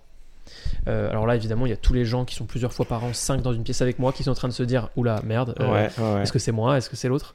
Euh, Je te rassure, c'est pas toi, c'est l'autre, évidemment. Mais voilà, moi, globalement, ça a toujours été ça. À partir du moment où on est plus que 5, j'ai un peu l'impression de diluer mon amitié. J'ai jamais trop aimé être plus. Ah, ça va là comme on est deux c'est super intense du coup Ah oui, là, c'est là, on est à fond. Parfait. Euh, euh, mais euh, globalement, euh, j'ai- tu vois, j'ai jamais été fan des, des grosses soirées à 40 personnes où on se retrouve tous et tout. Pour moi, une, une bonne soirée, c'est on est 4, on est 5, on est autour de quelque chose assis et on discute ou on, on joue à des jeux. Euh, ça, c'est vraiment quelque chose qui me, qui me botte beaucoup plus. Donc ça a plutôt été ça, en fait, moi, mes, mes soirées, mon parcours scolaire et tout. J'étais euh, euh, très bon élève, toujours été très très bon élève. Mais non, non, je me suis pas fait bully, comme on dit, à l'école et tout. Ouais. Euh, non, non, pas du tout. C'était pas mon, c'était pas ça mon enfance. Et toi, ton enfance, comment était-elle? Est-ce que tu faisais des, des, des soirées comme dans les, les grands films américains avec euh, 250 personnes? C'était quoi le film? C'était pas X ou un truc comme ça? Euh, Il y avait pas un film Euh, Projet X. Projet X, ouais. Ouais. Est-ce que me tu faisais des euh, soirées à la est-ce que tu faisais des soirées à la Projet X ou est-ce que tu étais assis au fond de la cour avec, ton- avec ton jean troué et ton manga? Ouais, alors j'étais plus assis au fond de la cour, mais j'étais pas très manga, j'avais pas de jean troué. Euh, J'étais quelque part au milieu. Encore, euh, encore une fois. le ventre mou. Le ventre mou, entre deux, quoi. Non, mais ouais, j'ai jamais été le gamin populaire. Jamais. Ok. Il y a eu des années où c'était plus cool, où j'avais des deux trois potes qu'il fallait, qui fait qu'on avait une bande de potes où, où bah, c'était ok. Et euh, tu vois, j'étais j'étais pas spécialement euh, à la tête de turc ou ce genre de choses. Il y a eu des années où un peu plus. J'ai jamais été le pire de la classe, mais j'étais pas forcément le plus populaire et on va dire que j'étais, tu vois, c'est un peu la note sur 20, tu sais, quand t'es à l'école. Tu sais, j'ai genre 9, tu sais, c'est c'est 9,5 Ok. et tout. C'est un, un truc un peu comme ça, euh, un peu latent pendant toute ma scolarité. La vérité, c'est que j'ai jamais été super populaire. J'étais quand même très réservé, très timide. J'ai jamais eu beaucoup d'amis quand j'étais jeune. Euh, souvent, je fonctionnais justement comme un petit peu comme tu décrivais, c'est-à-dire j'avais un ami vraiment, peut-être un groupe avec 2 ou 2,5 en fonction des années. Et puis après, ça changeait éventuellement si bah, on passait d'une classe à une autre et tout. Moi, j'ai fonctionné comme ça toute mon enfance.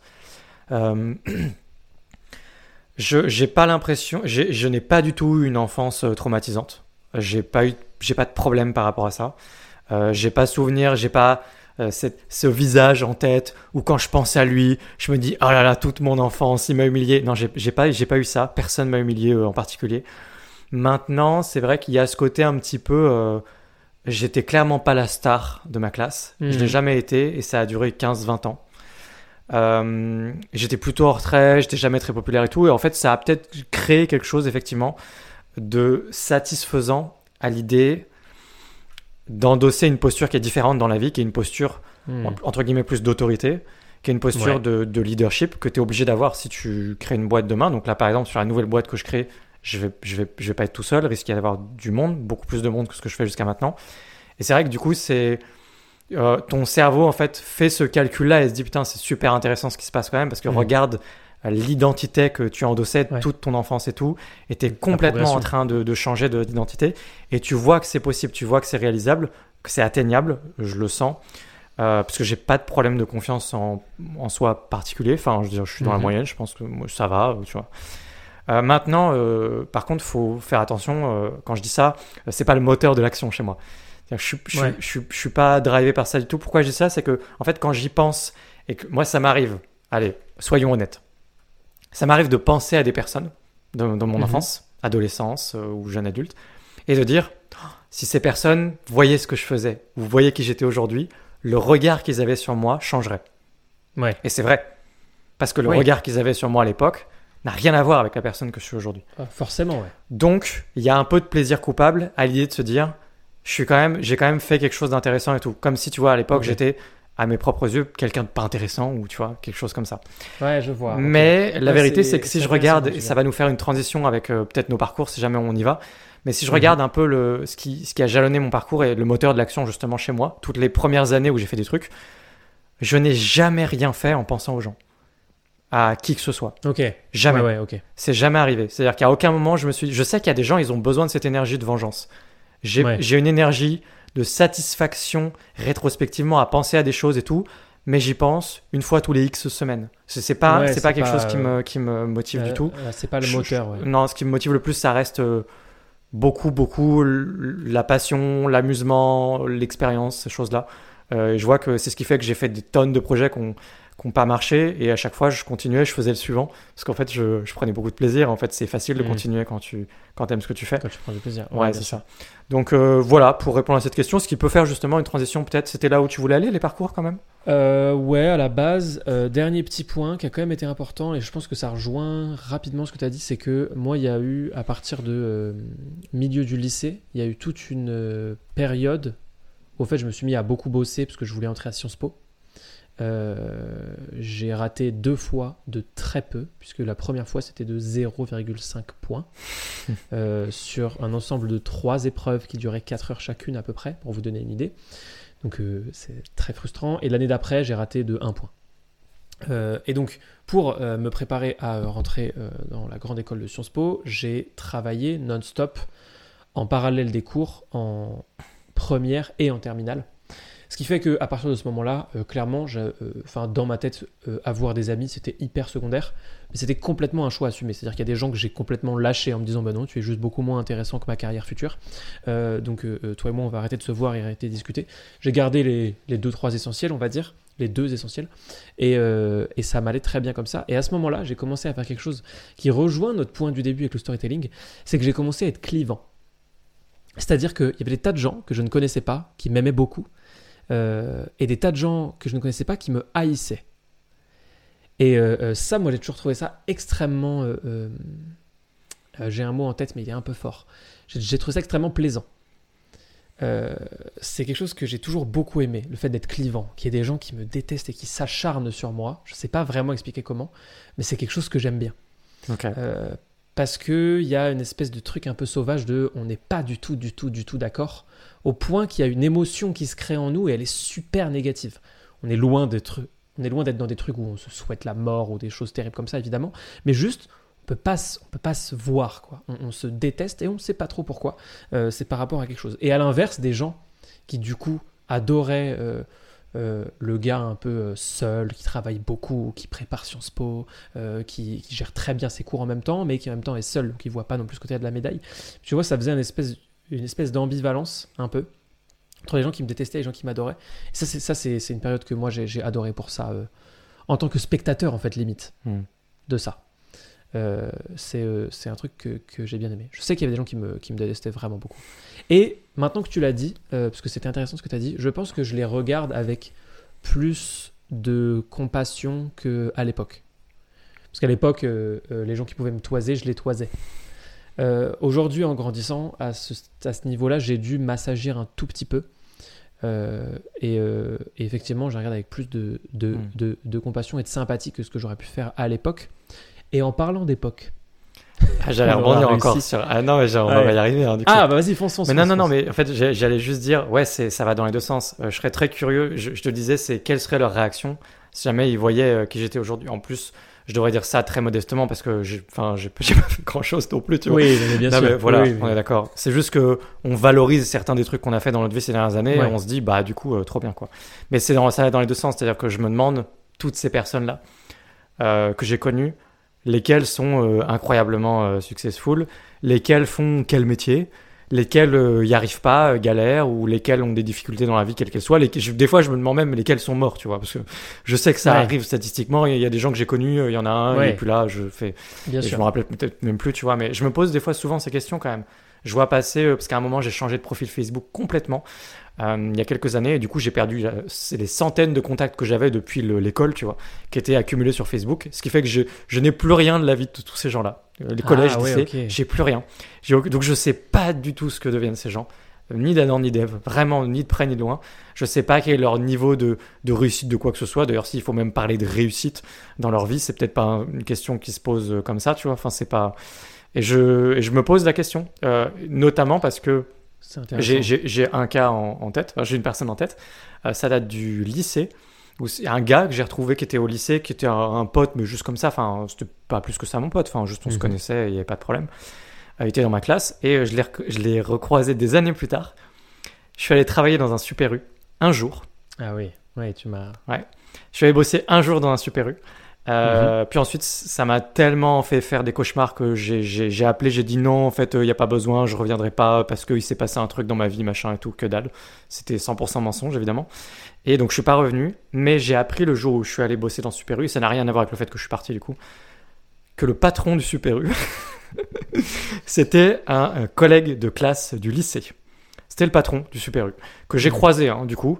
Euh, je l'ai croisé euh, ce jour-là, euh, comme par hasard, parce que sinon je l'avais jamais croisé avant, je l'ai jamais recroisé après. Mais le jour où j'ai bossé, euh, je l'ai croisé vite fait en, en sortant, et, et on s'est croisé comme ça. Il m'a fait un regard, il m'a souri légèrement, il m'a fait. J'ai fait Hmm. voilà, puis on a continué. Et là, et là c'était un moment où, où j'avais rien réussi dans ma vie du tout. hein. Je, je Ouais. m'en sortais pas, je savais pas comment j'allais payer mon loyer le mois prochain, etc. Et je vois le mec, patron du Super U. Euh, de, je ne dirais pas quelle ville du coup, mais, mais voilà, ça m'a, ça m'a beaucoup surpris. Euh, ça m'a fait beaucoup rire.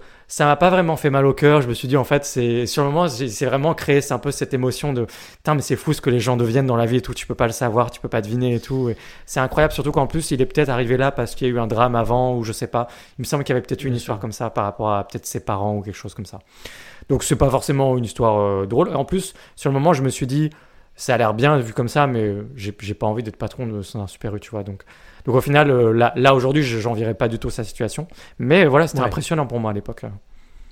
Ouais, bien sûr. Et euh, je sais pas du coup si ça va te, te donner un exemple, parce que je sais pas à quel point les statistiques euh, fonctionnent bien dans ce cas-là, mais euh, moi j'ai encore des visions sur pas mal des gens avec qui j'étais au, au collège et, et- Ouais. et, au lycée. Donc on va pouvoir, tu vois, faire, enfin, transposer en tout cas au niveau statistique. Moi je dirais que, alors il faut bien que je fasse une séparation avec ceux qui étaient en prépa, parce que là du coup on rentre dans un sujet sociologique beaucoup plus intéressant. Euh, mais moi, j'étais à la campagne quand j'étais petit. Vraiment à la campagne, quoi. Quelques milliers d'habitants par, par village. Euh, et ensuite, quand j'étais en prépa, bah là, ça n'avait rien à voir. C'était des gens de toute la France. C'était la seule prépa en France en plus. Donc, je peux vous dire que c'était élitiste. Euh, donc, il faut vraiment que je sépare ça. Mais globalement, les gens avec qui j'étais plus jeune, plus petit, globalement, en termes de niveau de vie, j'ai l'impression que, à mon âge actuel en tout cas, la moyenne n'est pas très élevée.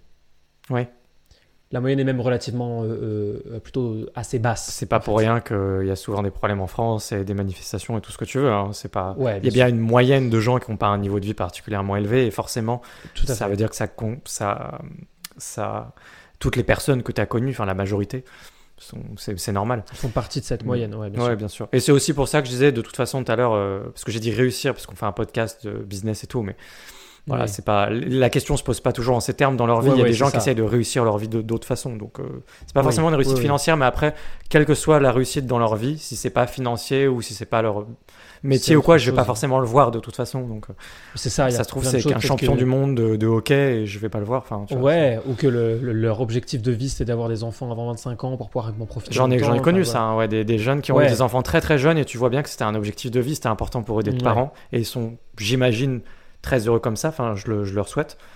Euh, parce qu'on a besoin d'un monde de toute façon où il y a des gens comme toi et moi et puis il y a aussi des gens qui veulent des enfants avant 25 ans et puis il Ouais, y a aussi sûr. des gens qui veulent, faire, qui veulent faire un petit métier euh, plus simple que les grandes choses dont on parle tout le temps, tu vois. Nous, je dis ça en roulant des yeux vers le haut, tu vois Ouais, que euh, il faut parce que c'est important parce que sinon euh, un monde avec des gens comme toi et moi c'est un monde qui fonctionne pas hein, qui tourne pas rond Ça fonctionne pas du Non. tout. Alors c'est marrant hein, du coup parce que c'est je pense l'argument qu'on m'envoie le plus quand euh, je commence à avoir des débats avec les gens Ah sur, euh, sur le fait qu'il y a un monde comme avec des gens comme toi ou moi Ouais, c'est le monde, c'est l'argument où on me dit, mais euh, t'as quand même conscience que euh, un monde avec que des gens comme toi, ça marcherait pas. Donc en fait, ouais alors, Tu- ce, ce qui est marrant c'est que rien. leur argument il se retourne contre eux en fait un monde peut-être qu'avec des gens comme eux ça fonctionnerait peut-être pas très bien non plus tu vois on a besoin aussi de euh, Louis Oui, ça c'est sûr.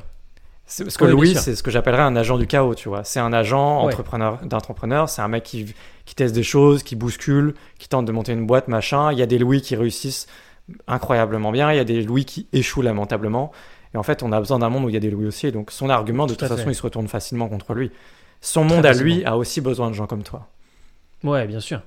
Les deux. Mais c'est l'argument qu'on m'oppose souvent. Donc vous saurez maintenant quoi répondre si on vous oppose cet argument. Si on vous dit que vous voulez euh, lancer votre e-commerce, lancer votre start-up, que vous voulez euh, euh, créer un podcast, que vous voulez, que sais-je encore, créer votre business de formation, peut-être, on vous le conseille pas, c'est beaucoup trop compliqué, laissez-nous tranquille.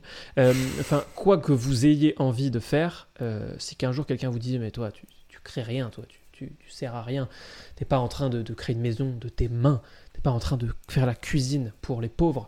Euh, je vais un peu loin, mais, mais, mais euh, voilà l'idée. Bah, vous saurez quoi répondre. Vous- on, on pourra dire que bah oui, mais euh, voilà, heureusement qu'il y a des gens qui, qui font d'autres choses, des choses différentes. Ah, attention, là, parce que c'est le, très ce sujet-là, ça mériterait de- de- une ouverture sur un podcast entier. On pourrait encore discuter pendant une heure. Ah oui, avec un effet Wikipédia là aussi.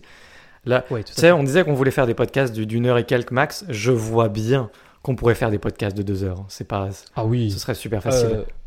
Le, le, le deux heures et demie me paraît. euh, Enfin, c'est c'est une promenade de santé, quoi. C'est- Donc, ce qu'il faudrait faire quand même, si de temps en temps on veut faire ça, c'est quand même de s'organiser. Là, effectivement, je pense qu'on va, on va glisser tranquillement vers la fin du podcast pour des raisons qui, qui nous regardent, euh, qui nous concernent. Mais euh, du coup, est-ce que vraiment il est encore temps de parler de nos parcours? Je, je serais tenté de dire que là, la, la porte se referme. Euh, tu vois, et c'est de plus en plus La compliqué. porte là, se referme. La porte se referme, ouais. ouais. Donc, on va peut-être pas parler de nos parcours. Est-ce qu'on peut pas. teaser des choses sur nos parcours? Est-ce que tu pourrais lâcher des, des petits indices ou des, des trucs, tu vois, des teasers, des choses, tu donnes des choses qui donnent envie de regarder le troisième épisode, et ensuite on en parlera au troisième épisode? Euh, je vais même faire un maxi teaser qu'on pourra peut-être utiliser dans l'intro, on verra. Non, Ouais. non, je, je, euh, je survends beaucoup trop. J'ai créé ma première entreprise à 18 ans. J'ai fait mon premier millier d'euros la même année. J'ai créé ma première SARL avec un associé l'année d'après. Et j'ai fermé cette SARL la même année, quelques mois avant d'ouvrir une entreprise au Royaume-Uni qui faisait du consulting dans les crypto-monnaies à l'international avec des Américains, des Luxembourgeois, des Estoniens. C'était incroyable. Et euh, quelques mois après, après avoir fermé cette entreprise, j'ai rencontré Alexis FH. Et maintenant, je me tiens là dans ce podcast, à peu près un an après ce que je viens de vous raconter. Donc voilà, un petit peu euh, tout ce qu'on pourra raconter au fil des épisodes, parce qu'il y a beaucoup d'anecdotes là-dessus, euh, quand même. Et toi, fais-nous un peu la même chose. Mais toi, t'as carrément pris ton parcours et t'as fait un comme ça, euh, direct. Ouais, Je pensais pas faire ça, moi. Euh, bah, tu peux, euh, Ce que- ce euh, que- à ta manière. Ouais, ce que je peux dire simplement, c'est que une partie de ma vie, ma vie avant d'être un entrepreneur, c'était une vie euh, pétrie de bonnes intentions avant que je passe du côté obscur de, de la force. Et euh, je voulais faire rêver les gens, euh, leur raconter des histoires et je voulais faire des films. Et donc j'ai eu un certain nombre d'histoires par rapport à ça. J'ai essayé deux, trois choses, j'ai fait des petits courts-métrages, etc. Et j'ai eu une expérience de court-métrage à l'étranger, en Afrique, en Namibie, pour ceux qui connaissent. Euh, et cette histoire m'a amené euh, ensuite à jusqu'à perdre euh, une quantité d'argent, euh, somme toute significative pour l'âge que j'avais à l'époque, puisque j'avais, euh, je sais plus très bien en fait, j'en sais rien. Donc je vais dire un âge au hasard, j'avais 25 ans, je pense que j'avais un peu moins que ça. Et euh, non, c'était dans ces eaux-là. Et euh, j'ai perdu, euh, mais je dirais le, le, le- le- le prochain épisode. Bah non, mais du coup, si je veux faire un bon teaser, il faut dire combien j'ai perdu maintenant et expliquer ensuite. Ah bah non. Ah bah non, pour moi, là, le, teaser est parfait. On sait pas combien t'as perdu. Moi, je tiendrais quand même à nuancer. Enfin, non, pas à nuancer, parce que tu as nuancé. Moi, je vais faire l'inverse. Cette somme, euh, cette somme est une grosse somme, à peu près, quel que soit l'âge. hein. parce que là, Alexis a dit à cet âge-là, etc. Oui, Factuellement, factuellement, ça reste une grosse somme. c'est encore pire à cet âge-là. Mais j'ai j'ai perdu vraiment beaucoup d'argent suite à l'effet boule de neige de tout ce qui s'est passé dans ma vie après être allé faire un, un film en Afrique. Mais je n'en dirai pas plus maintenant. C'est Tout à fait. Voilà. Et puis, bah, qu'est-ce que, qu'est-ce que je peux dire de plus? Moi, je pense qu'on a, on a laissé un teaser chacun, on a posé euh, chacun, Mhm. et dire, on a posé une pêche, faute de meilleure métaphore. Mais non, mais je savais pas quelle. Faute de meilleure métaphore. Ouais, j'avais pas d'autre image à utiliser, je suis désolé. Mais on va finir le podcast sur euh, une histoire de pêche. Euh, Est-ce que Ouais, tu veux le mot de la fin éventuellement avant qu'on termine? Oui, peut-être un mot de la fin pour conclure euh, ce qu'on avait entamé à l'épisode d'avant, c'est-à-dire nos âges. Ah, ok. Parce que moi, j'allais dire, il y a la petite rubrique quand même. Ah, la petite rubrique. Ouais, Oui, je vais alors, balancer vite fait. Ok, Va- on va sur les âges. Vas-y, vas-y. Euh, le truc, c'est que vous serez sûrement énormément à vous regarder euh, l'épisode 2. avant Ah, j'allais 1, faire la même blague, j'allais dire. Vous avez été nombreux à essayer de deviner nos âges. Vous serez sûrement nombreux, puisque euh, le, le mojo, euh, on, on vous l'a pas encore dit, hein, mais le mojo de ce podcast, c'est évidemment de pulvériser le standing établi à chaque épisode précédent. Donc là, on vient magnifiquement de le faire, évidemment. Euh, tout ceci est empreint d'humour hein, pour ceux qui, pour, pour la team premier degré qui sont en train de se dire que je suis quelqu'un d'ignoble. Je suis quelqu'un d'ignoble, mais là, c'est pas le cas. Euh, donc moi, euh, pour ceux qui auraient deviné, eh bien, j'ai tout récemment, pas du tout tout récemment, j'ai il y a à peu près 6 mois eu 23 ans. Et donc j'ai 23 ans, du haut de, de euh, mes cheveux qui sont partis et de ma barbe beaucoup trop longue euh, qui ne ressemble à rien, j'ai bien tout à fait 23 ans. Et ouais. Et, euh, et Et donc tout ce que je vous ai raconté personne tout à te l'heure, je donnerait fait de 23 manière ans. très courte. Et personne ne, ne- ne- ne me donnerait 23 ans. L'âge moyen qu'on m'a donné ces deux dernières années, c'est 26-27. Ouais, moi Je je, pense que- monté un peu plus, moi je pense. hein. J'avais dit Ouais, genre 28, ouais, 29 euh, plutôt. tu m'avais dit qu'on avait le même âge. Et là, du coup, parfaite transition. Quel est donc ton âge, Alexis? J'ai actuellement, tout récemment, euh, depuis quelques mois, euh, 31 ans. Donc, euh, ce qui nous fait quand même un bon paquet d'âge d'écart. Ce qui pourra jouer un petit peu, des fois, dans les sujets qu'on aborde, la manière de les aborder ou nos points de vue et tout, ça risque d'être un, un truc Bien qui joue, sûr. les références qui sont pas les mêmes, des trucs comme ça. Même si j'ai la, la surprise de voir que Louis a quand même très souvent les mêmes références que moi.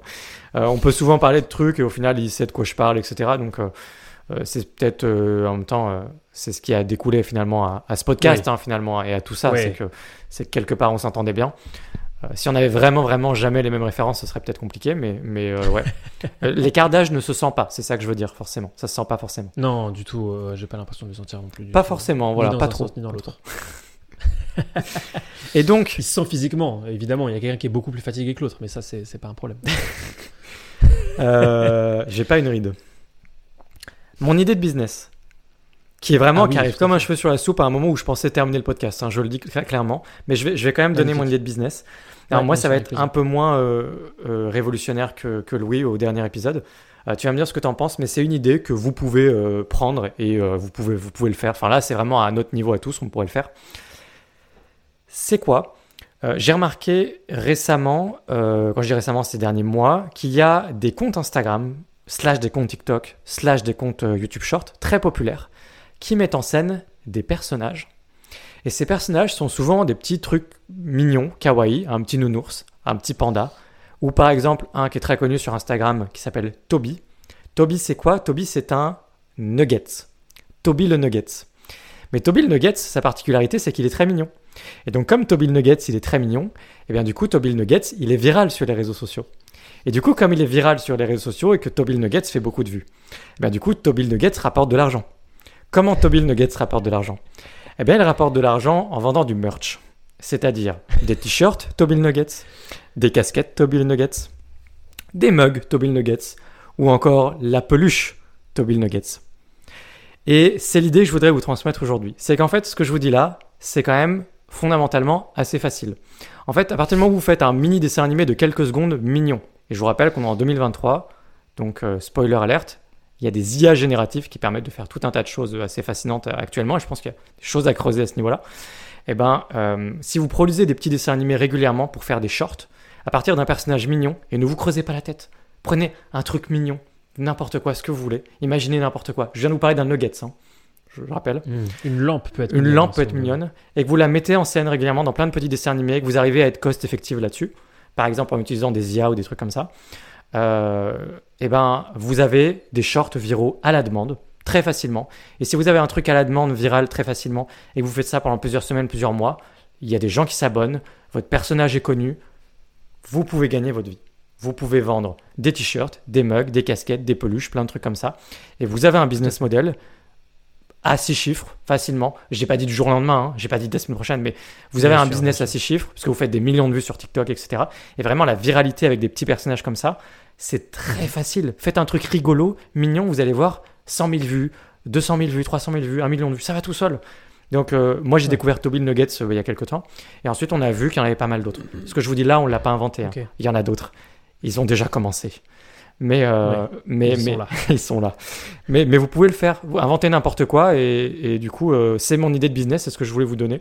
Euh, je trouve que c'est quand même relativement accessible. Il y a une petite barrière à l'entrée. Il faut quand même se demander comment tu vas faire les dessins animés et tout. C'est juste que comme on a de l'IA et tout maintenant, je me dis que ça devient nettement plus accessible et qu'il y a moyen d'avoir un personnage star sur les réseaux sociaux à partir de, du néant, de rien. quoi. Qu'est-ce que tu Ouais, penses de mon idée de business à ces chiffres accessible je trouve ça. euh, alors, ma première réaction a été de rire, comme le verront euh, ceux qui regardent le podcast, parce que je me suis dit, mais, mais dans quel monde vivons-nous Euh, Une idée a failli me traverser l'esprit que je préférais les business only-fans, mais non, non, quand même, je suis pas allé Tu jusque-là. peux mettre le Nugget sur OnlyFans si tu veux. Ah là là là, là, on atteint les sommets. Qu'est-ce que viens oui, en théorie, Qu'est-ce que je viens pas de dire? Putain, je suis désolé. en théorie, c'est évidemment possible. Ah oui, oui. Mais moi, ce que je trouverais très intéressant, ce serait de faire ce business dans l'optique d'aller un petit peu plus loin. Je vais prendre ton idée et en faire quelque chose de majestueux. Euh, Moi, je voulais donner un, petit business plus simple. Tu vois, l'autre jour, on Ouais, parlait des imprimantes, de révolutionner le marché des imprimantes, euh, faire des centaines de millions et tout. Alors là, je me suis dit, du coup, euh, juste Toby Nuggets, quoi. Juste un personnage mignon sur les réseaux sociaux, ça permet largement de faire 100, 200, 300 000 euros, tu vois, c'est ce que je me disais. Tout à fait. Et avec ces 100, 200, 300 000 euros, ce que vous pouvez faire, si jamais à la base vous avez une âme d'artiste, si jamais ce que vous vouliez faire à la base, c'est de l'animation, de la 3D, du dessin animé, mais que vous vous retrouvez dans un monde, un monde rempli d'intelligence artificielle, qui font le travail à votre place, qui dévaluent votre métier à vos yeux, eh bien lancez-vous dans la création d'un Toby le Nuggets-like. Euh, ton idée, je la trouve très bonne, parce qu'effectivement, c'est un concept euh, hyper intéressant, mais je pense qu'on peut aussi le projeter pour nos amis euh, graphistes, nos amis créateurs 3D. Je n'ai pas la terminologie exacte pour ça. Euh, en tout cas, les, nos, nos amis qui peuvent avoir peur, peur pardon, de l'IA et qui peuvent se dire que ça va dévaluer leurs compétences, qu'ils vont avoir du mal à faire des films, que leur projet de vie, tu vois, c'était de, de- de faire un long film fait par eux. Ils sont en train de se dire que dans 10 ans, l'IA, l'IA et non pas l'IRA, surtout pas, aura euh, roulé sur toute l'industrie cinématographique et que euh, ils pourront absolument pas faire euh, de leur rêve une réalité. Eh bien, détrompez-vous, parce que grâce à ce que Alexis vient d'expliquer, grâce en fait à l'existence de trucs comme Toby Nuggets, euh, pour moi, s'il on a envie de se marier à chaque fois, Euh, mais grâce à l'existence de Toby Nuggets et de bien d'autres, pour moi en fait, il y a tout à fait une possibilité pour vous de premièrement vous démarquer. Deuxièmement, produire beaucoup plus rapidement que ce que vous pensiez pouvoir faire. Si vous aviez l'idée de faire un film dans quelques années, euh, avec vos compétences, hein, ou, un, dessin animé évidemment, hein, vous vous rendez forcément compte, même si vous êtes contre, que actuellement avec l'IA et avec vos compétences, vous avez moyen de faire quelque chose de bien bien mieux que n'importe qui qui découvrirait euh, l'IA aujourd'hui ou qui l'aurait découvert il y a un an. Parce qu'en fait, l'IA, c'est surtout un accélérateur de compétences. Donc, quelqu'un qui part de zéro pourra rapidement être au niveau 5. Si vous êtes déjà au niveau 5, vous allez rapidement pouvoir pulvériser le niveau 9.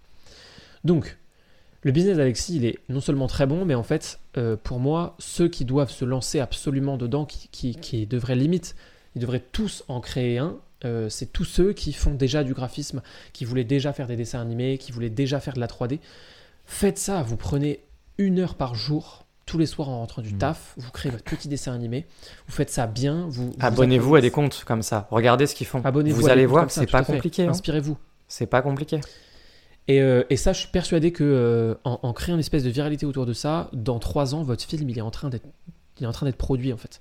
Si on crée une viralité, on crée des gens autour qui aiment déjà le projet. Et si on crée des gens qui aiment déjà le projet, ils seront prêts à mettre 10 balles ou, euh, ou, euh, ou, euh, ou 50 parce que vous les aurez régalés avec des TikTok et des shorts pendant trois ans pour créer un film d'une heure trente avec votre âme, votre amour, votre expertise. Donc, euh, je pense que c'est une très bonne idée de Mm. business. Donner, donner vie à un personnage sur les réseaux sociaux avant Ouais. même qu'il n'existe en film. Faire l'inverse de ce qu'on Ouais. ferait normalement.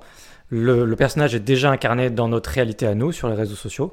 Il est populaire et il justifie de produire justement un long métrage, d'aller plus loin, une série, peu importe, d'aller plus loin dans tous les cas. Euh, Tout à fait. J'aime beaucoup l'idée. Euh, T'as poussé effectivement un cran plus loin ce que j'avais dit. Et c'est assez cool, effectivement. Voilà pour Je mon idée de, de une business. bonne idée, ouais. Ok. Excellente idée. Excellente, tout à fait. On Je suis clôture pressé du jour. Clôture, tout à fait. Euh, je suis pressé du jour où un de nous deux aura une idée de business. De- de- une idée de business que l'autre trouvera rincée au possible. Et où il va y avoir un espèce de truc où on va jongler en mode Ah oui, mais alors attends, tu voyais ça comment? Ça arrivera forcément un jour. Il y a forcément un moment où un de nous deux va dire un truc un, un peu nul, quoi. Ouais, mais on est sur un podcast business, donc je pense qu'on on, Ouais, on pourra voilà, toujours rebondir. on dira juste ce qu'on pense, je Ouais. pense. Ouais, ouais, c'est vrai. Ouais, ouais. Euh, ok. Merci Alexis pour euh, cet épisode. Euh, C'est un plaisir. euh, Euh, plaisir, très agréable. plaisir. J'allais dire un plaisir partagé, mais tu m'as pas dit que c'était un plaisir, donc C'était un plaisir. Plaisir partagé. plaisir. Et on se retrouve la semaine prochaine. Aussi, très important, juste pour. Du coup, il aurait fallu qu'on le fasse au début. Là, je le dis à la fin, c'est pas grave. Mieux Ouais. tard que jamais.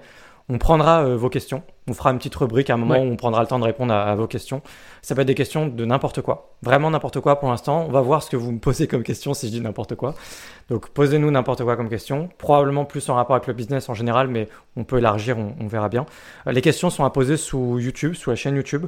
Euh, Vu Mhm. la taille de la chaîne, je serais tenté de vous dire pour l'instant, sous n'importe quelle vidéo, ça fera l'affaire. Euh, sous n'importe quel podcast. À terme, l'idée sera probablement de dire le dernier podcast, euh, voilà, mais Ouais. sous n'importe quel podcast, posez votre question. Et puis, bah, dès qu'il y a les premières questions, puisque là, le podcast il est tout jeune, donc vous n'êtes pas bien nombreux, euh, mais dès qu'il y aura les premières questions, bah, on commencera à rajouter cette rubrique-là, où on prend vos questions et on le fera dans, je pense, à peu près tous les épisodes, puisque je trouve que c'est une bonne idée d'interagir Ouais. Ouais, ouais, c'est une très bonne avec idée. vous. Voilà. Merci beaucoup, Louis, pour cet épisode. C'était un plaisir. Et puis, on se retrouve la semaine prochaine. Plaisir partagé et n'oubliez pas Ciao. de mettre des étoiles sur toutes les plateformes. Ciao